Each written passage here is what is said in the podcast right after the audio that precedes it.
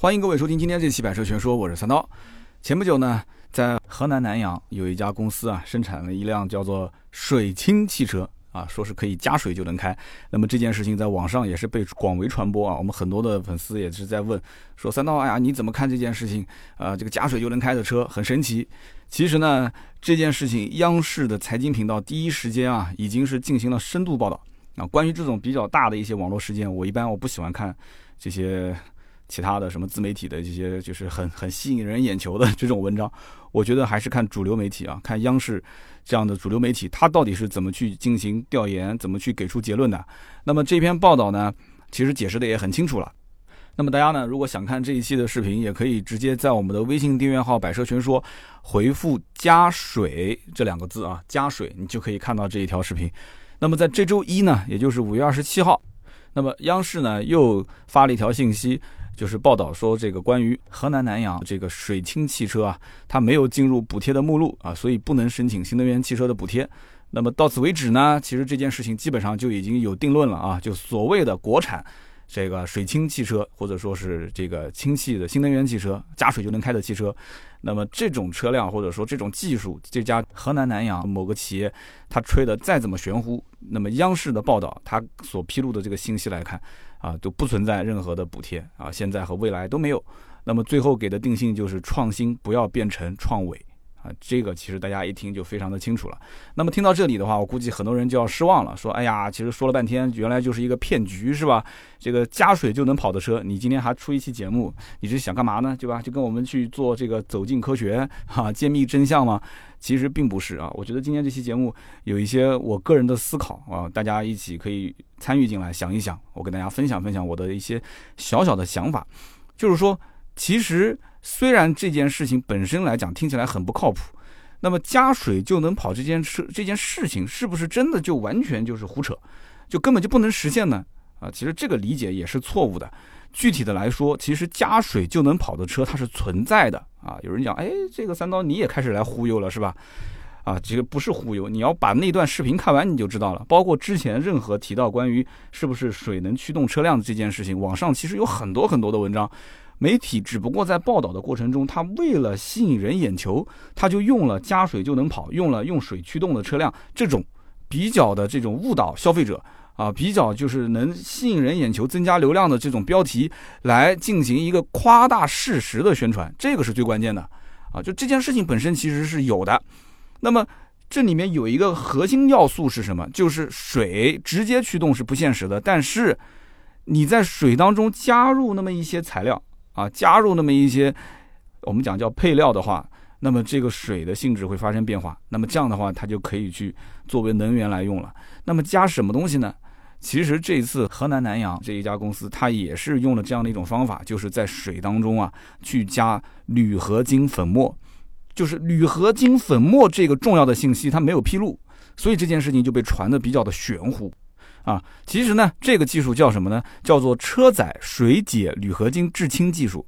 就是说白了，就是在水当中啊，去加入铝合金粉，然后制造氢气啊，成为一个驱动能源，就这么一个技术。这个技术其实早在二零零六年的时候就已经有人提出来了，一三年的时候就已经进行了结题，国家也是给了数百万的一个费用来进行一个项目的研发。其实道理一说就很简单了，这个呢就是用铝合金和水发生反应，产生氢气，然后把氢气输送到燃料电池，产生电能来驱动汽车。啊，大家一听就觉得哦，这么简单哈，好像也不是什么高科技嘛，对不对？这个里面不仅仅是它的原理很简单，这里面还有一个很关键的点，就是它既然是用这个铝合金粉末来进行啊化学反应的话，那这里面铝合金到底值多少钱？那么用多少公斤的铝合金加上水，能够去产出？这个多少的氢气，这个很多人就要去考虑了，对吧？就要问这个问题，它的成本到底是多少啊？这也就是最关键的一个点。九公斤的铝合金的粉末才能制造一公斤的氢气啊！这水的成本我们就不去算它了。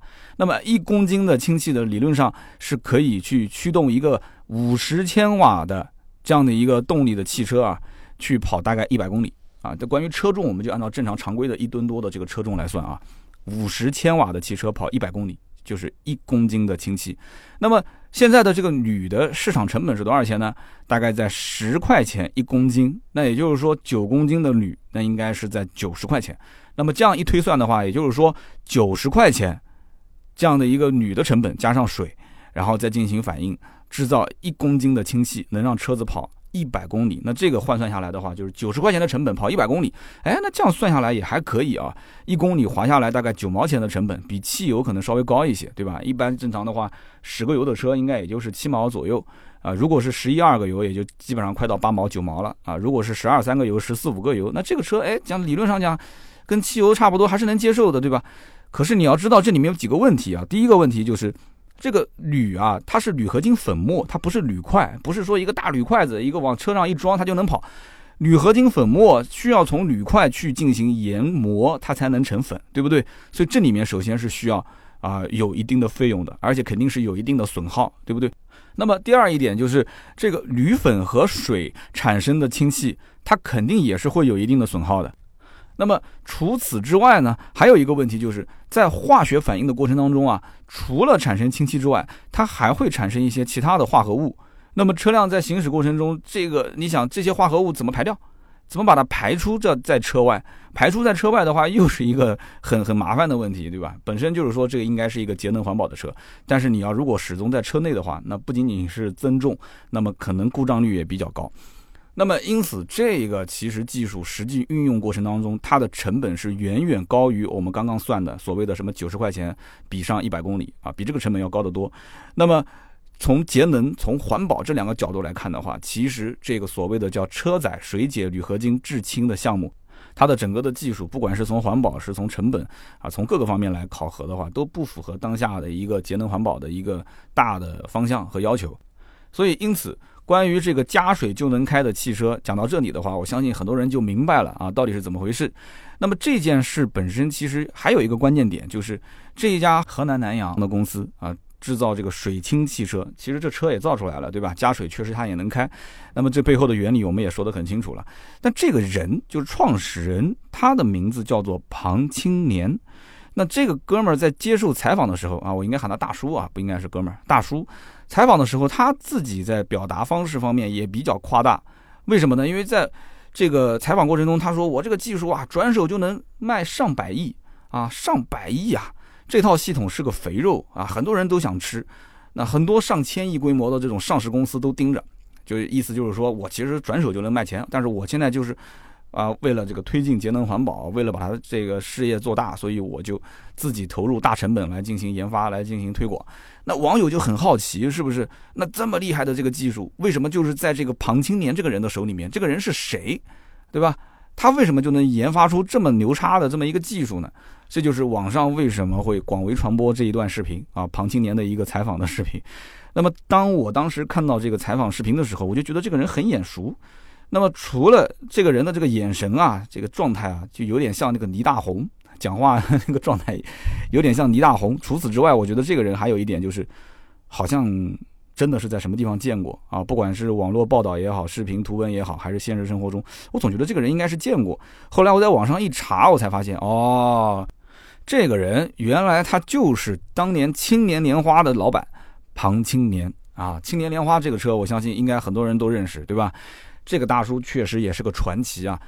八六年的时候，他在浙江金华是生产自行车轮胎的；九九年的时候，他当时就已经是青年汽车制造有限公司的一个董事长了。其实那个时候还不是我们所说的这个青年汽车啊，但是只是公司名字叫青年汽车。那么两千零四年的时候呢，借助贵州的贵航集团拿到了轿车生产资质。那么这个套路，我们之前在聊吉利李书福的故事的时候，是惊人的相似。李书福当年也是先造车，但是车子他这个没有生产资质怎么办呢？就找了相关的企业去收，对吧？收完之后，他就有了生产轿车的资质。那么零五年的时候，就成立了济南青年汽车啊，这个济南青年汽车就是生产我们在路上见到的青年莲花的这个工厂。零九年的时候，青年莲花轿车下线。那我相信北方很多城市路上还是能看到这个车的啊，包括现在二手车市场也是能看到这个车。青年莲花最早的这个零九年就是莲花 L 三这个车型，那么一零年的时候，青年莲花当时一年还能生产大概多少台车呢？能生产八千零三十辆。产值大概在七点零三个亿，利税大概能做到两千七百六十二万，所以当年应该讲庞青年是一个非常风光的人物啊，这那是他最风光的时刻。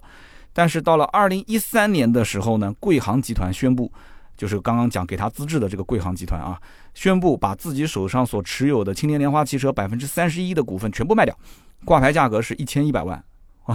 你只要有一千一百万，你在一线城市卖套房子，你就可以持有这家汽车公司百分之三十一的股份了。他把它全部卖了，卖了之后，两家公司就正式决裂。那么决裂之后呢，就意味着青年莲花就失去了什么？失去了轿车的生产资质。那么这个应该算是釜底抽薪了啊！二零一四年之后，果不其然，全国各地的生产基地就大面积的停工。那么全国各地的经销商一看，那厂家都是这样的一个状态了，那我还跟着后面凑什么热闹呢？所以就大面积的退网。那么很多人其实到今天都没搞清楚，就是这个昙花一现的青年莲花，到底和这个英国的 Lotus，也就是莲花汽车，他们之间是什么关系呢？哎，其实这个故事啊，我们也可以稍微听一听啊，很有意思。其实当年青年莲花只是和英国莲花汽车谈了一个技术引进，就说白了，英国的莲花他们这个相关的工程技术人员是进驻到青年莲花，也就是山东的这个济南的工厂里面。是帮助他们啊，去提供产品和技术方面的支持，这不是一个合资企业啊。那我们可以理解嘛，就是英国工业这几年一直是在走这个下坡路，老外也要赚钱，是吧？所以国内的汽车呢，整个的这个销售市场特别好啊，工业整个的也是蒸蒸日上。所以因此，中国汽车企业去请外援啊，请国外的这些比较有技术、有经验的工程师过来进行一个辅助性的这个技术指导。那么莲花汽车的工程师其实早在。山东青年莲花汽车诞生之前，早就已经是跟国内很多汽车企业合作过了，就是给他们提供这个发动机的调教啊、底盘的调教啊。因为莲花汽车是比较擅长于轻量化、擅长于赛车调教的，所以因此呢，这家公司就是出来给中国汽车公司进行一个辅导啊，就是技术支持，然后赚点钱。而且这里面还有一个插曲，就是莲花当年是被宝腾收购。大家其实现在知道了吗？宝腾跟莲花都是被吉利收购了，对吧？但是在当年，莲花被宝腾收购之后，这个相关的技术服务其实是在莲花工程公司里面，就是说。给这些包括山东的青年莲花提供服务的是莲花工程公司啊，不是 Lotus 莲花汽车，可以这么理解。所以山东的青年莲花汽车，它不是和英国 Lotus 莲花汽车合资的公司，它只是由一个专门提供汽车服务的莲花工程公司服务过的一家中国造车企业，仅此而已啊。这个说的太长了，大家可以回味一下。那么到了二零一五年的时候，就眼瞅着这个青年莲花就快不行了嘛。啊，说山东的青年莲花快不行了，那么国内的新能源汽车的补贴又开始兴起了。哎呀，所以这个庞青年当时的市场的敏感度还是比较强的。当时基本上大部分的生产的这个基地都已经停工了嘛，但是庞青年就宣布，我还有两个生产基地是没有停工的啊，所以因此呢，我要在这两个生产基地全部执行一个转型，转型什么呢？生产电动汽车。那么其中一个就是济南，还有一个就是杭州，所以他就把这两个生产基地全部转型啊去做新能源。但是做到了二零一七年的时候啊，二零一七年的二月份，工信部就针对新能源汽车骗补企业就开始进行处罚。那么其中啊，以这个青年汽车等七家骗补车企啊，就做相关的行政处罚决定，包括撤销这七家汽车制造商生产骗补产品的公告，取消其相关的骗补产品的生产资质。那么之后，青年汽车在济南和杭州的两个生产电动车的基地就变成了一个什么僵尸企业啊？那么一转眼到了二零一九年，直到这个最近河南南阳水清的这个汽车事件在网上发酵，我们再一次又看到了庞青年这个大叔的身影啊！所以大家回想一下啊，从一九八六年的时候，这个大叔造。自行车轮胎，到零五年啊开始去打造青年莲花，再到一九年去折腾这个水清汽车，加水就能开的汽车。这大叔今年已经六十多岁了啊，我觉得真的他的精力还是如此的旺盛啊，还是比较让人佩服的。但是呢，这个相比庞青年大叔的这种折腾啊，现在跟大家去宣传说，我开始用水加进去就能开这种车，一百个亿对吧？转手就能挣钱，跟他比，其实早在一九八四年的三月份。在中国的哈尔滨有一个普通的司机老王啊，他叫王洪成，所以老王家都是出人才的啊。王洪成当时在当年啊，也曾经宣布发明了用水变油。这件事情可以说是轰动全国啊！我相信七零后应该有点印象，但是如果我的节目当中有六零后的话，因为六零后在当年已经二十多岁了，对这件事情应该是深有感受啊。五零后那就更应该是知道这件事情了。这个故事可以说是更加的传奇啊！因为八四年我刚出生，所以这件事情当时我还刚开始认识这个世界，我还不认识这个王王大叔啊，所以这个故事一定跟大家要说一说水变油这个传奇。如果当时这件事情放在现在的话，或者说当年如果互联网跟今天一样发达，那这个叫王洪成的人在当年一定是网红啊，一定是网络的热点。当时所有的网络上肯定标题都是什么呢？中国第五大发明，中国最伟大的民间科学家啊，中国最伟大的发明家，民间奇人王洪成啊，一定都是这样啊。从这个公交车司机到科学奇才啊，一定都是这样。所以从八四年一直到一九九六年，没有听错，整整十二年的时间，王洪成这件事情就是水变油的技术啊，可以说是广为人知，而且获得了数以亿计的财产。你想，哈哈，九六年、八四年，数以亿计的财产。所以一直到一九九七年的时候啊，一九九七年十一月份，这个老王才被。这个判决是诈骗啊，诈骗罪入狱十年。那这样子一算的话，基本上这哥们儿应该也出狱好多年了啊。那么比较巧合的是，这个王洪成的年龄和我们刚刚前面说的庞青年的年龄差不多，两个人都是同龄人啊。一个应该是五八五九年的，还有一个应该是五四五五年的，所以他们俩都是五零后。老王当年成名的时候，八四年成名的时候，庞青年还在卖轮胎，哈哈，所以老王成名比较早。老王呢，当时是宣称发明了一个叫做红尘基液啊，直接用自己的名字就命名了红尘基液。他只要用这个红尘基液往水里面滴上那么几滴，然后摇一摇晃一晃，这个叫做水基燃料啊，他自己就给它命名叫水基燃料，他就算配置完成。那么接下来呢，就是见证奇迹的时刻啊，丢根火柴往里面一扔，啪嚓。哇，这个水啊，就在眼皮子底下就燃烧起来了。所以你换谁在现场，你要是看到了，旁边再找几个托啊，一鼓掌，哇塞，对吧？一鼓掌，那这个水变油的事情啊，它就瞬间就成为了事实。呃，大家常规的理解就是，水怎么可能去燃烧呢？对不对？水火不容，这是一个常识啊。然后现场氛围这么一煽动啊，你就更加相信了，是不是？所以呢，这个王洪成在当年就进行了全国巡演。啊，巡回演出啊，所以呢，这个主流媒体就开始做正面报道，而且有不少的名牌大学的一些理工科的教授，这个很关键啊，很多的这个教授开始给他做背书，又认可和肯定这件事情是对的，是正确的啊，是史无前例的，所以之后就前前后后有三百多家企业给这个老王拿出了上亿的资金进行开发。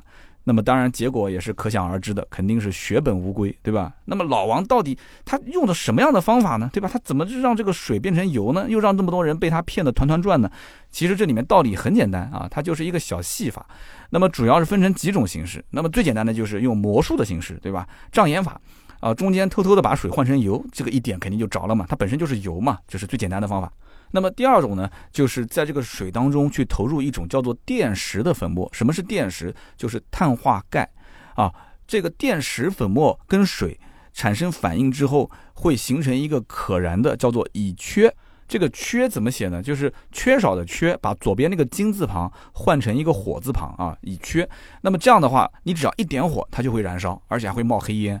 所以这就是其中第二种方法。第三种方法就是在水当中啊，去投入四氢化铝锂。什么是四氢化铝锂呢？其实就是我们前面讲的，就是加入铝粉，铝粉，铝粉，其实就这个东西。所以它只要把这个铝粉加进去之后啊，你会发现这个水面上就开始会冒出氢气啊，你可以看到小气泡不断的会升到水面上，还会发出这个微微的爆破声，噗噗爆破声。那么你只要一点火，你氢气一点火肯定就燃烧了嘛，对吧？所以呢，大家就以为水就变成油了啊，就这么一件事。那么第四种方法其实就更简单了啊，它这个所谓的红尘基液其实就是油，它就是油，然后滴到水里面之后，一点就着了嘛啊。所以呢，因此所谓的红尘基业，其实说白了就是用这么一种方式方法去来骗人的一个小戏法，仅此而已。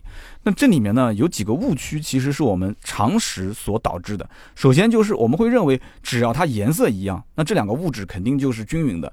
那么只要这一部分它能被点燃，那就说明这所有的都是可以被点燃的物体。所以大家都会认为说，那这个水既然能被点燃，那它肯定就完全就变成油了嘛。那么老王如果说在当时表演的时候啊，他用一个半透明的杯子，然后里面加入水，对吧？大家一看啊，果然是水，然后滴上几滴所谓的他所讲的这个红尘基液，对吧？感觉上好像一点就着了嘛。然后这个水不就变成油了嘛？其实只是表面的这一层可燃物质。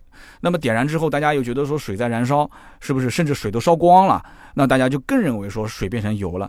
但是实际上它只是个比例的问题。如果它的可燃液体燃烧的这个热量足够多、足够大的话，它可以把这个水烧干。水烧干之后。其实水并没有变成油，只是烧干。但烧干之后，很多人就会认为，哇，那不就油全部烧完了吗？所以水变油这件事情，这么一说，大家其实应该就很清楚了啊。直接把水变成油是不现实的，根本就有违天理啊，就逆天的一件事情。但是如果通过加入一些配料啊，让它看起来像油，让它能烧起来，这个并不是什么难事，对吧？那么大家听到这里可能会觉得说啊，当年的中国人怎么这么蠢啊，对吧？从上到下，从媒体到专家都被忽悠的团团转。其实呢，并不是这样子的。在这个年代啊，我们觉得信息这么发达，网络这么透明，我们对于知识的认知已经是达到了前所未有的一个高度。但是在当年的那个年代啊，其实老百姓对于知识，对于这种。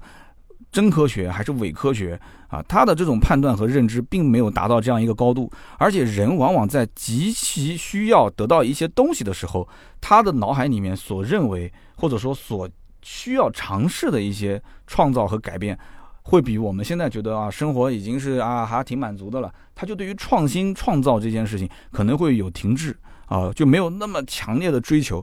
所以讲到这个的话，我们就说另外一个故事，就离我们比较近的一个国家叫日本。在日本，当年有一个我们中国人还非常非常熟悉的啊，一个大坏蛋，名字叫做山本五十六，啊，这个人曾经也被忽悠过，而且不仅仅是他，从上到下很多的高官，日本的高官、军队的高官都被忽悠过。忽悠什么呢？跟我们刚刚说的这个是一样的，同样还是水变油的这么一个小戏法啊，在隔壁的日本，曾经有一个市井的小骗子，就把他们忽悠的团团转了。那么这个故事呢，是发生在二战的前期。那了解这个战争史，我估计很多人都知道，三九年的时候不是二战爆发了嘛，对吧？然后法西斯的这个轴心国，首先就是以德国，然后意大利、日本这三个国家。那么这个日本当时一出现这种状态之后，美国就直接就宣布停止给日本提供高标号的汽油供应。啊，停止供应。那么日本本来就是一个资源极度匮乏的这样的一个国家。那么这样一来的话，日本的军舰啊、战斗机啊这些，它的燃料的供给就几乎就断绝了。那么这个时候啊，有那么一个一个市井的小骗子，他就毛遂自荐啊，他说我呢研发出了可以用水变油的技术。这个人的名字叫什么呢？叫本多维富，上网搜一下都能看到本多维富。那么这哥们儿当时就是说啊，我这个技术一定能改变现状。啊，可以提供源源不断的能源。日本它缺水吗？啊，它能喝的淡水可能是缺，但是它四周的这个海水是绝对不缺的啊，取之不尽，用之不完，因为它是个岛国嘛，对吧？东南西北都是海，所以因此呢，当时就吸引了很多的这些人啊，就想看一看它这个技术到底怎么样。但是如果当时信息发达的话，肯定有人能扒出这个人的黑历史。为什么呢？因为他本身就不是第一次去。呃，进行行骗了。他之前曾经有过另外一个，也号称是改变世界的技术，就是能够从稻草当中啊去提取丝棉。那这里面有个大背景是什么呢？就日本本身是纺织业在世界闻名的啊。因为你要如果说了解丰田汽车的这么一个历史，你就知道了，丰田其实最早它的创始人丰田佐吉，他就是一个发明家，对不对？他发明了这个丰田式木质人力织机。而且又发明了这个机型的自动织机，所以当时这个丰田佐吉是在这个创造发明方面，特别是纺织业，是一个可以说非常厉害的人物啊。所以后来陆陆续续有了钱，就开始造汽车了。那么在这样的一个背景下，这个大骗子就是说自己当时可以从稻草当中去提取丝棉，但是这个后来也没骗到什么钱。后来他就开始说自己又能从水当中去改变它变成一个油啊，这件事情就开始让很多人就注意到他。但是你说一个市井的小骗子，最终怎么能让像山本五十六这样的一个军方的高层最终认可，并且真的是投入人力跟财力去进行研发呢？这里面我觉得就有几个关键点了。首先一点就是他先得找到人给他背书，这个很关键啊！大家不要去说今天三刀去讲解一个骗子是怎么诞生的啊，怎么成为大忽悠，这只是给大家去就事实来进行论述啊。他首先是找人去背书，先是骗过了神户女子学院的一名博士，然后又获得了帝国大学的一些教授的专家肯定。那么这些专家教授肯定背书，然后再进行引荐，所以呢，他就自然而然的认识到了、结识到了很多军方的大人物。那么这是一方面，而另外一方面就是这个人其实他情商一定是很高的，因为在当时这个环境里面啊，他就分析啊，就是日本的军方。他们互相之间基本上没有什么沟通啊，他们的这个等级制度是非常森严的。下级即使对于上级持有一定的怀疑态度，就哪怕上级执行这个命令啊，他就是发布的命令是错的，下级也不会去表达自己真实的想法，军人就是服从和执行就可以了，对吧？所以呢，这件事情就被他看在眼里，他只要搞定了上层一言堂，那这件事情就肯定是能成的。那么其实这个呢，就跟我之前看到新闻，韩国的航空公司之前不是总是出现空难嘛？后来最后研究就发现，其实是什么呢？就是他们这种传统的文化，副机长明知道机长他的操作是有风险的，甚至就是错误的这样的一个动作，但是副机长是不敢直言相告的，所以因此就造成了很多的这些空难。那么因此后来航空公司才意识到要去改善啊，要去改革。要把这个驾驶舱文化重新进行构造啊，重新进行建立，要打造一个相对比较平等啊、无障碍的一个沟通机制。所以这就是我们讲到的嘛。就当时这个叫做本多维富的人，他就抓住这里面的一些核心的要素，对吧？有人给我进行背书，大人物是认可我的，只要大人物一言堂，下面的人哪怕是有反对意见，哪怕就是持怀疑态度，都无所谓啊。那么当时本多维富的这个水变油的技术一直传到了日本首相的耳朵里面，所以这个事情闹得很大。那么首相当时也很怀疑啊，说这个要是水变油这么轻松就被这么一个都没有什么背景的人给研究出来的话，那我觉得科学家呢这些人都是吃白饭的。但是呢，当时又有那么多人给他背书，对吧？所以他就也拿不准主意，他就问这个军需局的局长说：“你是什么意见？”军需局的局长连看都没看，直接就是给了两个字：胡扯。说这个就是一个江湖骗子啊，根本就不用去在意啊，这就是个胡扯的事情，怎么可能水变油呢？啊，那么本多维富其实这个事情也没有那么顺，他先是碰了壁，对吧？首相都发话了，对吧？军需局长都不看好，那就这件事情应该就黄了嘛。但他不甘心，他又继续跑，他去找人，找谁呢？找这个海军航空部的相关的领导，找到了航空部教育局的局长，让他去给自己站台。啊，推销自己的这个水变油的技术，结果呢，这个海军航空部的教育局局长同意为他站台，而且深信不疑，觉得这是一个非常伟大的发明，就连夜写下了长达五十八页，标题为“以水为主体制造挥发性油，发明相关实验”的这么一个报告。然后呢，教育局局长就把这份报告就呈给了联合舰队的司令员山本五十六，然后也肯定是进行了非常非常。深入的沟通嘛，结果就把山本五十六给说服了。哎呀，山本五十六其实一定很恨这个人啊。那么山本五十六当时就下令啊，航空部的教育局局长，你亲自带队，就在你的这个航空本部的地下室进行实验啊。我给你三十个人，你成立一个技术的这个实验小组啊，然后全程进行监控，我要看这个实验的进展。那么到了一九三九年的一月份啊，连日连夜的进行研发，然后这个本多维夫突然就宣布说啊，实验成功了。但是之前有很多的军方高层还是对这件事情是持怀疑态度的。他说实验成功了啊，确实一点就火就着了嘛，对吧？就跟我们刚刚前面说的那个老王一样的啊，一点就着了嘛。很多人也确实看见了，但是持怀疑态度的人，他们就偷偷开始进行调查，就想看这个里面是不是有破绽。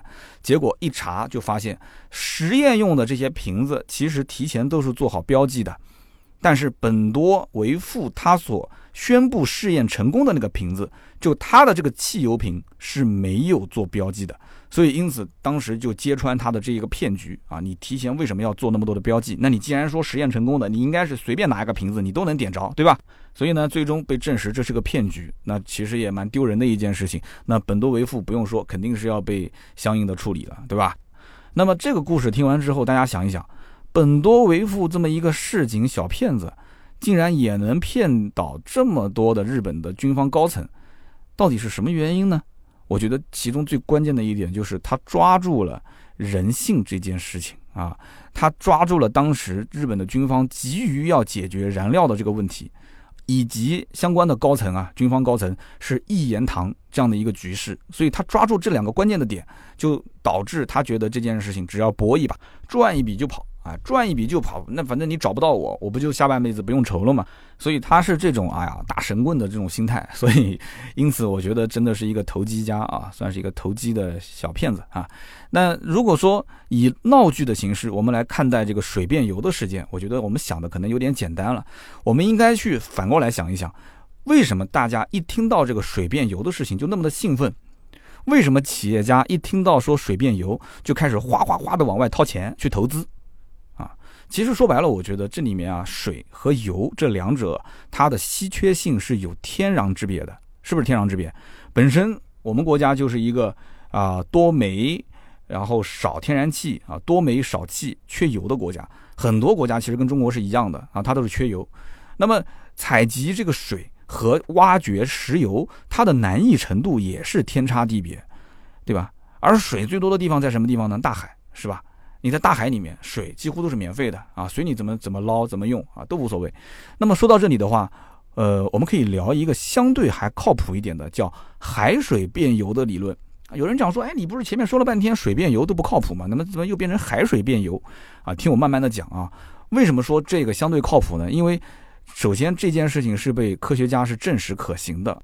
它的原理其实也很简单，就是利用电解海水去得到二氧化碳和氢气去作为原料，然后再利用催化剂把二氧化碳和氢气啊合成一种叫做液态氢的物质。这个氢怎么写呢？就是经过的经，把左边的绞丝旁变成一个火字旁啊，液态氢，进而制成燃油。那么这里面有一个关键点是不能忽略的啊，海水和我们所理解的这个喝的淡水啊，或者说是这个湖泊里面的淡水，它是不一样的。它不仅仅是有水啊，它还有盐分，这里面还有二氧化碳，还有碳酸盐，还有碳酸氢盐。所以电解海水的时候，这些碳的化合物就会被分解，它的阳极就会产生二氧化碳，它的阴极就会产生氢气。所以呢，海水变油和我们所前面说到的那些水变油完全就是两回事。那么听到这里，可能有人要问了，说好，我知道海水是可以变成燃料的，但是它这样做真的划算吗？啊，它制造的这个成本以及中间消耗的能量，和它最终成为了一个燃料之后所释放出来的能量是一致的吗？啊，这个能量守恒的定理，我觉得是无法打破的。那么这个答案其实很简单，不划算，的确是不划算。因为电解海水所需要消耗一部分的电能，因为电解电解肯定是用电，那么电解之后你还要催化它合成燃油，那么这个过程当中也会消耗一部分的能量。而且它在每一步的能量转换的过程中，不可能达到一个百分之百的这个效率，对吧？所以呢，最终你会发现，它制造出的这个燃油燃烧所释放的能量，肯定是少于当初用于制造它所使用的能量。哎，那这就不是一个很不划算的一个换算过程嘛，对不对？那为什么要造它呢？但是你要知道，在某种特定的运用场景下。特定的情况下，这种海水变油的方案还是有一定的利用价值的。比方说啊，当一个舰艇它在大海上行驶的时候，太阳能它是可以采集的，对吧？海水它也可以就地取材，是不是？所以它就完全可以采集太阳能来进行电解海水。哎，这不就实现了吗？而一旦如果说传统的这个燃料耗尽了，而且可能长时间在海上行驶的过程中又没有出现太阳，太阳能不能用，这个时候它电解海水所储存的燃料就可以继续推动啊，驱动它前进。所以理论上讲，在海洋上电解海水这种方式还是值得继续往下研究啊。但是呢，你要是在陆地上，你在陆地上开车，在汽车的这个运用层面上来讲，我觉得就完全不用考虑这样的一种方案了。所以呢，今天呢，我。做了这期节目，说实话也是从一个小白啊，就是稍微懂一点点皮毛，然后参考了大量的一些大神级的一些这个材料和案例呢，呃，做了一个今天的经验和分享啊。这里面首先有一篇叫做杜仲啊，木字旁的杜，单人旁的中啊，杜中这个作者写的一篇文章，二零一八年五月份发表，海水变油和水变油的文章给我的启发非常的大，也借鉴了很多啊，非常不错。如果说有认识这个作者的，请告知啊，就是我借鉴了很多他的一些内容。那么也希望今天的我这一期节目啊，呃，分享了这么多相关的一些内容和案例啊，能够让大家对于水变油这件事情有更深层次的一些认知，也能够带大家引发一些思考。那这就是我做这期节目的一个目的。那么我也是参考了大量的案例和相关的报道，所以这里面如果啊我有说的不太对的地方，那我希望呢这里面肯定是有大神级的人物啊给我进行一个刊物啊进行一些补充和指正啊，也是再次感谢各位了，谢谢。那么以上呢就是今天这期节目的所有的内容，感谢大家的收听和陪伴。那么关于水变油这件事情，大家是怎么看的呢？啊，你觉得未来真的会有很疯狂的科学家，能够在水变油这方面有更大的进展，能够突破人类认知的极限吗？那么还是说大家永远都不看好啊这个天方夜谭的想法啊，不可能成为现实？那么欢迎在我们的节目下方留言评论互动，这是对主播最大的支持。每一期节目呢，我们也会在留言区啊抽取三位幸运的听友，赠送价值一百六十八元的芥末绿燃油添加剂一瓶。好，那么下面呢是关于上两期节目的留言互动，因为最近这一期呢是一个合作的节目啊，亮点突出的宝马 X1 插电式混合动力里程升级版。那么这期节目我也看到了很多的一些老铁都非常支持我，那么在此我也是呼吁啊，就是这种特约的节目大家多多留言啊，只有这种特约的节目多多留言之后呢，我觉得我们免费的节目才能长久以往的高质量的去延续。所以无论是你听了还是没听，无论是你是不是真的想要。这个表达你真实的想法，反正你在节目下方留言，增加他的留言数量啊，就是哎不错，这个我最近也在考虑，或者是已阅，挺好的，支持一下三刀，辛苦了。反正你只要是留言，都是对我的支持，谢谢各位了。上期节目呢，呃，有一位听友叫做任意 BF。他说呢，这期节目听起来感觉确实不错，让我一个准备买宝马叉三的人都有点心动了。我就想问，叉一这款车真的有那么好的操控体验吗？那么节目最后说到的关于运动的这些理念，我也很同意。只要你想运动，你就不存在没有时间。那么看了这一位叫做任意 BF 的留言，我觉得其实有的时候合作的节目啊。还是有效果的。你看这一位准备买叉三的啊，就把它差一点就给它洗成了买叉一的混动车型了啊。那么从我个人角度来讲的话，两个车各有各的优势。宝马的叉一确实是在同级别的 SUV 当中啊，就今天这一期肯定是没有任何合作的了。但是我还是要说这个话，就是宝马的 SUV 在所有车型当中确实操控性是比较占优势的，而且它在用电的这件事情上面，它不是说一定要把油耗降得多低，而是说它确实要把电能和传统的燃油之间进行一个啊相对来讲比较好的这种配合，让它的操控性甚至在没有损失的前提条件下还有所提升。啊，所以因此，宝马的这个 X1 插电式混合动力，我觉得在操控性方面确实是不错的。不过，前提是你如果看了叉三，你要知道叉三毕竟是比叉一要高一个级别的车型，不管是从外观、内饰、配置，还是从定位各个层面上，你要综合去考虑。你不要说因为说感觉啊叉一这个车操控性不错，我就去买啊买它的插电式混合动力版本。但是你要结合你自己到底想要什么，你要如果要空间啊，包括你要要这个车的定位。那我觉得叉三还是首选，但是你要说，我觉得开个这个叉一的车子空间也够用了，然后油耗确实比叉三也更省，啊，叉三的动力我觉得开起来感觉跟叉一的这种车子的动力的匹配也没什么差别。你要如果这么试下来，你感觉是这样子的，那你完全可以去买叉一插电式混合动力。但是你还是心心念念觉得叉三定位更高，空间更好，动力更不错啊，操控起来感觉也更优秀，那你就去选叉三，因为 X 系列都是以在同级。呃，比较偏操控和运动而著称的，所以因此这要根据你的个人实际的这个买车的环境来进行这个定夺，而不是听完一期节目说，哎，X 一的这个呃操控体验不错，那我就去买，不能这样子啊，要自己说服自己。好，那么这是第一位，下面这一位呢叫做海里面的淡水鱼，他说为什么宝马的 4S 店里面不卖宝马的摩托车呢？包括本田的 4S 店为什么不卖本田的摩托车呢？那他们的车子本身造的也挺不错，挺优秀的。那么市面上我又找不到很多的这个卖摩托车的店，所以因此我个人觉得这样子进行销售不是挺好的吗？两者结合在一起，那这个问题其实非常的简单啊，因为宝马也好，本田也好，所有的汽车经销商啊，他所代理的这个品牌其实是跟主机厂进行合作，主机厂就是造车的，造摩托车的这个主机厂跟造汽车的主机厂是不在一起的，而且这些车现在大部分都是进口，进口在国内就是一个贸易公司。那就像包括像进口大众，包括像以前捷豹路虎都是进口，它只是一个贸易公司，贸易公司授权给谁都可以。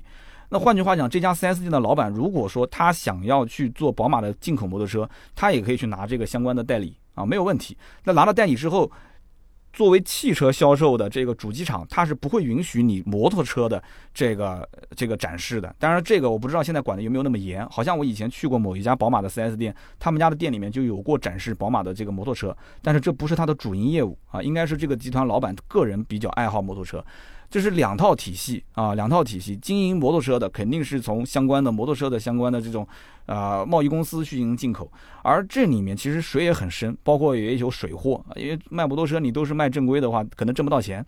那有些人就是他卖水车，水车是比较能挣钱的。那么在另外一个基础上来讲，摩托车虽然想解禁，但是很多城市其实玩摩托车的条件比玩汽车的条件还要苛刻。你比方说上海，上海一个摩托车的牌照能卖到四十万。现在可能便宜一点，三十多万，最贵的时候能超过四十万。其实原因也很简单，政府就不再去去放新的牌照了。也就是说，上海的摩托车牌照，好比说一共有四千张，那就四千张，啊，多一张都没有了。今后只会少不会多。然后这里面政府还鼓励这个牌照进行转成轿车牌，因为上海的轿车牌照也很贵嘛，对吧？那么你只要摩托车转成轿车牌照，就不可以再逆转，就是你再把轿车牌照转回摩托车不行。你转过去就转过去了，所以就导致摩托车牌照是越来越少。那么在上海，摩托车牌照就卖到三十多、四十万。北京的这个大牌摩托车大牌也是很贵，南京的摩托车牌照也很贵。所以因此，这个让一家 4S 店去卖摩托车这件事情，4S 店都已经水深火热了。你让他再去卖摩托车，你这是要了他老命啊！啊，而且摩托车都也不便宜啊。你像。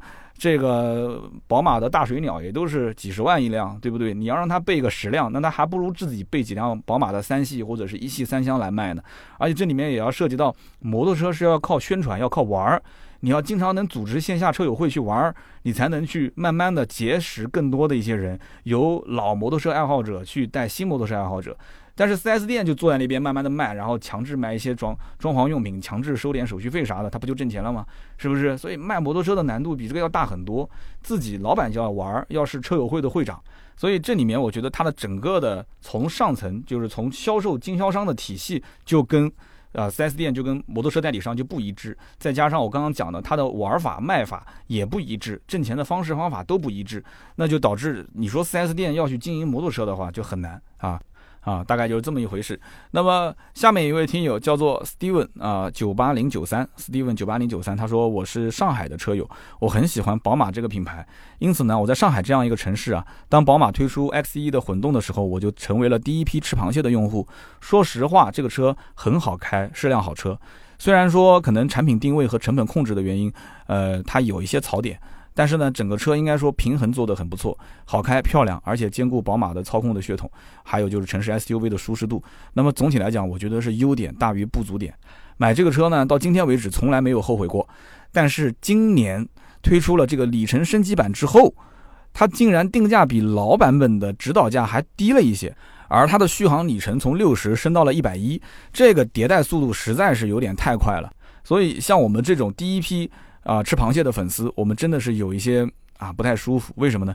因为你看我们这个 X 一的混动车友会里面，大家都有这样的情绪。我们想要联名上书，就是诉求很简单，希望宝马针对我们这一批老车友，能够给一个里程升级的解决方案。啊，我们当年第一批尝鲜，同样的价格，甚至比它更贵的价格，买了一个六十公里续航的，现在。两年时间，更便宜的价格买到了一个一百一十公里续航的插电式混合动力的 X 一，所以他们就觉得说，能不能给一个这个里程升级的方案，哪怕不是免费的，就是可以收费也行啊，只要这个收费合理。所以希望三刀能不能有机会跟官方反映一下，可以的，没问题啊。这件事情我已经是截图给到了官方去看到了，那么我不知道我这一个建议能够起到什么样的效果。但是从我个人的理论上分析啊，我觉得换电池的这个方案可能不太现实。但是呢，如果说给一些这种啊，比方说免费充电啊，啊或者给一些这个延保的方案，这个有可能。但是对于厂家来讲的话，这个应该算是做的话算是勤奋，那不做其实也是本分，因为毕竟当年。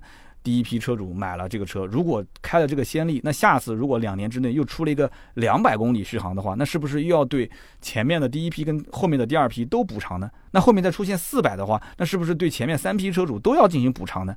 而且还有一个就是你进行更换的话，电池好比说电芯进行更换、拆卸啊，再安装，这个我们就不说了，有多复杂。那么这里面电池成本又不同，特别是一个纯新的电池，好比说给你换上最新的八幺幺，把你以前的旧电池拿出来，你旧电池几乎就是废了。虽然还能用，但是不值钱。那新的八幺幺电池，我们前面说过，一个电池一度电，基本上成本应该在一千多、两千块钱。那你算一下这笔钱，我多少钱去收你的合适，对不对？安装啊这些人工费用我们不算的话，是不是？那这样的话，你能你能愿意花几万块钱去换这一个电池吗？你肯定不愿意的。所以说这就是一个比较矛盾的点。但是我呢，也是即将成为电动车车主啊。我今天买的是四百续航的，那么明年它可能变成五百续航，甚至六百。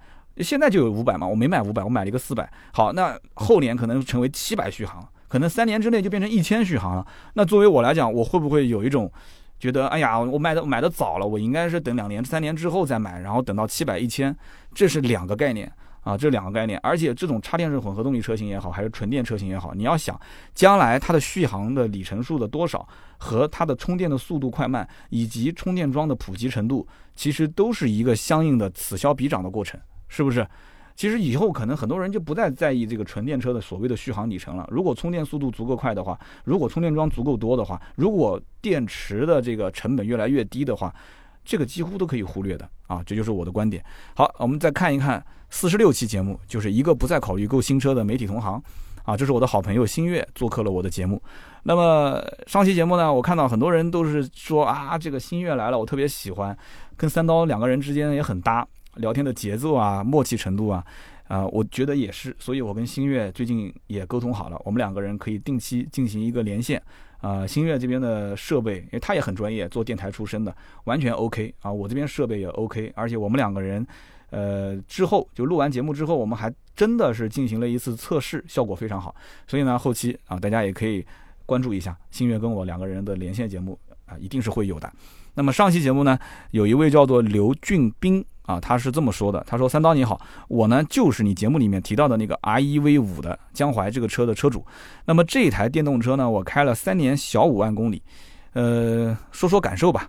那么这个车呢，有一小部分的人加装了柴油的取暖器，是因为什么呢？就是冬天的时候开这个车实在是太冷。”那么，如果说它用电去取暖的话，它的行驶里程数会少很多。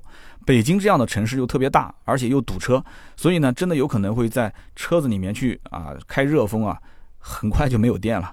那么，如果改装一下，用一个油的方式去取暖，那就会非常的省电了。那么，怎么改装呢？其实就是加一个柴油的取暖器，它每小时只会消耗零点二升的柴油。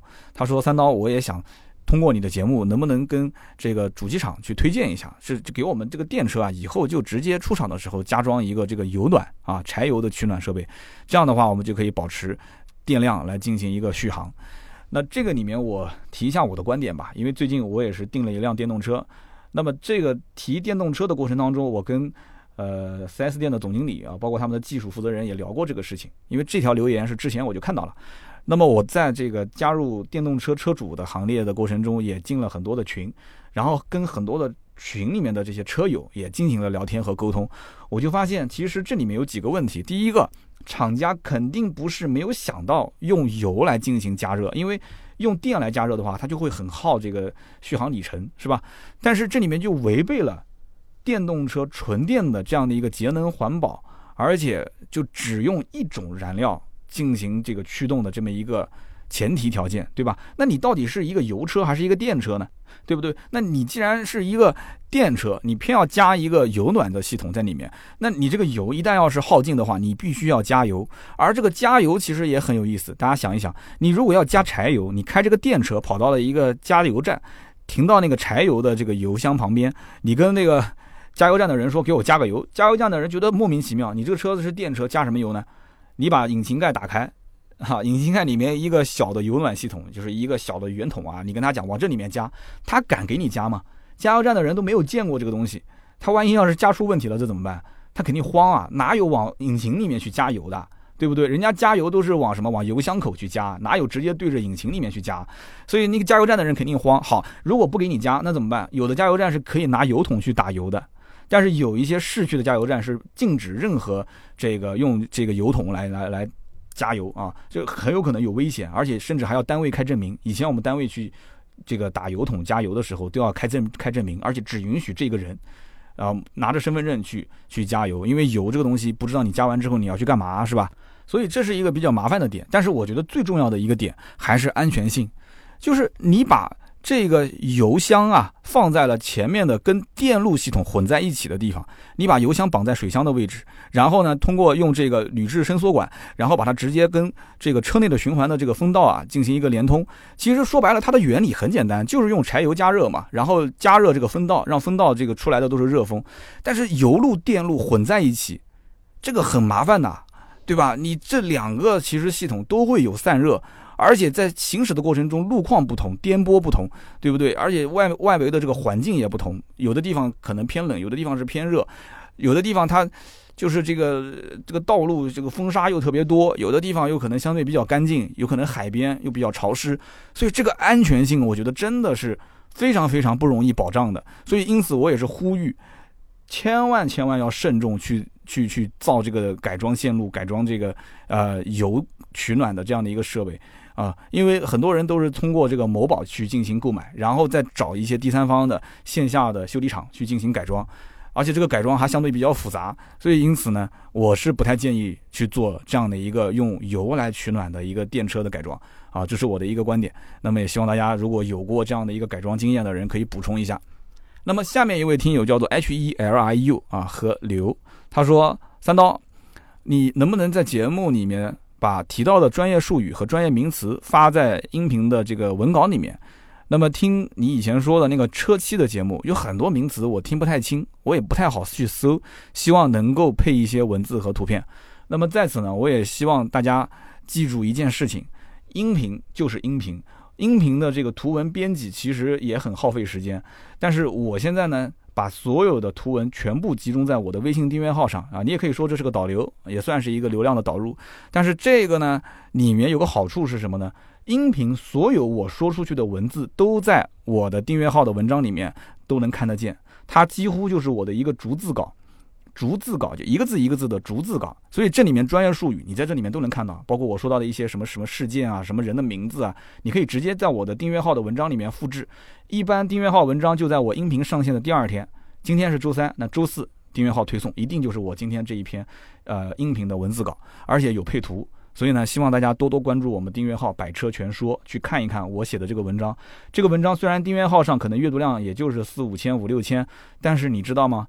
在今日头条在百家号在汽车之家经常会出现十万加的这个阅读量，评论都能上千，所以呢，希望大家还是多多看看图文啊，图文其实对，呃，这个音频的理解还是很有帮助的。那么再下一位呢，叫做浪头行者啊，浪头行者是这么说的：说三刀你在进击的路上步步惊心，音频做的不错，那么视频呢进步空间还是很大哦啊，其实就是说我视频做的还不算太好是吧？他说这就像马爸爸一样的，马爸爸他可能。有些方面不行，但是他下面的人才很多，所以别的人行就可以了。所以专业的事情还是要让专业的人来做。那么这纯属个人意见。三刀，你这种呃音频砍大山的模式，在视频里面确实不合时宜。就我个人来讲的话，我更期待那种啊有专业能力，并且又能去辅以叙事的这样一个能力的人来进行讲解。那么俏皮话只是一个调味剂。那么也希望三刀的这个音频节目啊，呃，能够好好的活下去啊，能够一直干到退休的那一天。那么真的非常感谢啊，浪头行者说到我的心坎里面去了。虽然很多人都知道音频的制作成本比较低啊，就是包括硬件的投入成本啊，包括制作的时间啊、周期啊，感觉好像都比视频要呃简单很多。就录完之后就是一个音频嘛，然后发到网上就可以了。视频还要后期什么剪辑、包装啊，各个方面。但是我个人觉得，要想把音频节目做好，花的心思真的不比视频要少。为什么呢？因为我们本身也做视频，也做音频，甚至还做直播，还有图文。那视频的话，前期的脚本，呃，其实完全可以大家一起来商量着做。那么拍摄的过程中也是团队可以一起合作。后期的话，剪辑归剪辑，对吧？然后包装归包装，那这里面也都各自有各自擅长的点。但是音频，我到今天为止，我音频节目啊，这么多年来，从设选题到列提纲到最终的文字稿。我以前是什么稿子都没有，就是一个选题就直接开始说。但是因为节目做的流量越来越大之后，我觉得还是要在叙事方面有一些构思啊，相相对来讲严谨一些，也是对我们的听友负责。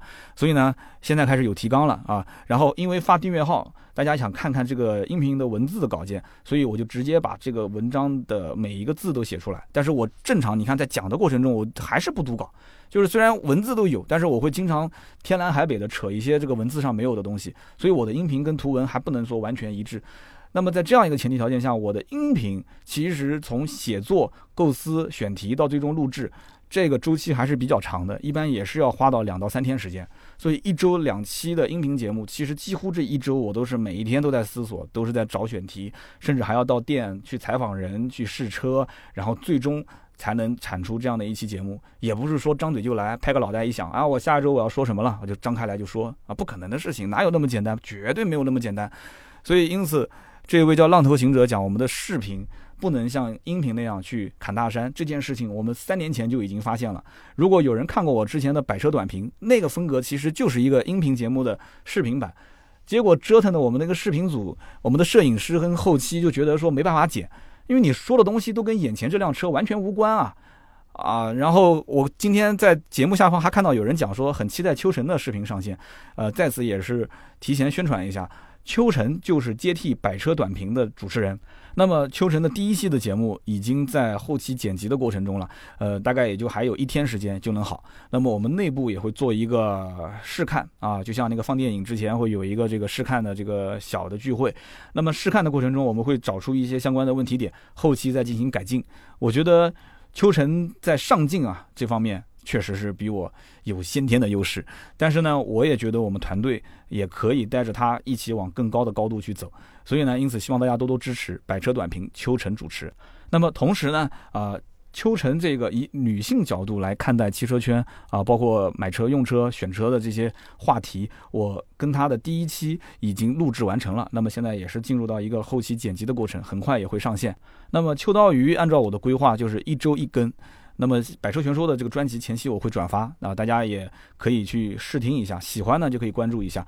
呃，今后她以女孩子的这种形式、这种状态啊，一个比较时尚也比较年轻的一个女生，她是怎么看待啊养车用车的生活的？就这个节目，我是希望不是你喜欢听，是你的老婆、你的妈妈啊，甚至包括你的孩子啊。如果你年纪大一点，孩子已经十几岁了、二十几岁了，那他们甚至都很爱听。所以我希望呃。多元化啊，有一个女生进来之后呢，做这样的一档汽车类的节目，应该会相对比较好玩。所以为什么叫秋刀鱼娱乐的鱼呢？啊，一个偏生活时尚类的生活方式类的这样一档汽车类的节目，希望大家呢多多支持。好的，那么以上就是今天节目的所有的内容啊。那么我们今天读到的这六位。选中的留言，希望尽快点击我们的头像发私信给我们你的联系方式，每人赠送价值一百六十八元的芥末绿燃油添加剂一瓶。那么如果有购买新车咨询价格和二手车咨询价格的相关的需求，就可以加我们的私人微信号四六四幺五二五四。